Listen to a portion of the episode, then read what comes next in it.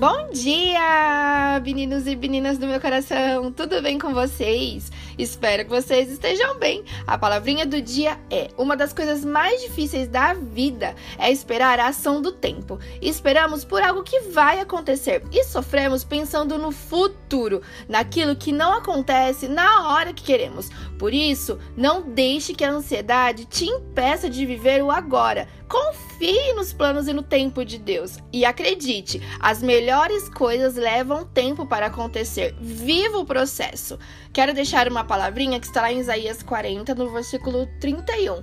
Mas aqueles que esperam no Senhor renovam as suas forças. Voam alto como águias, correm e não ficam exaustos, andam e não se cansam.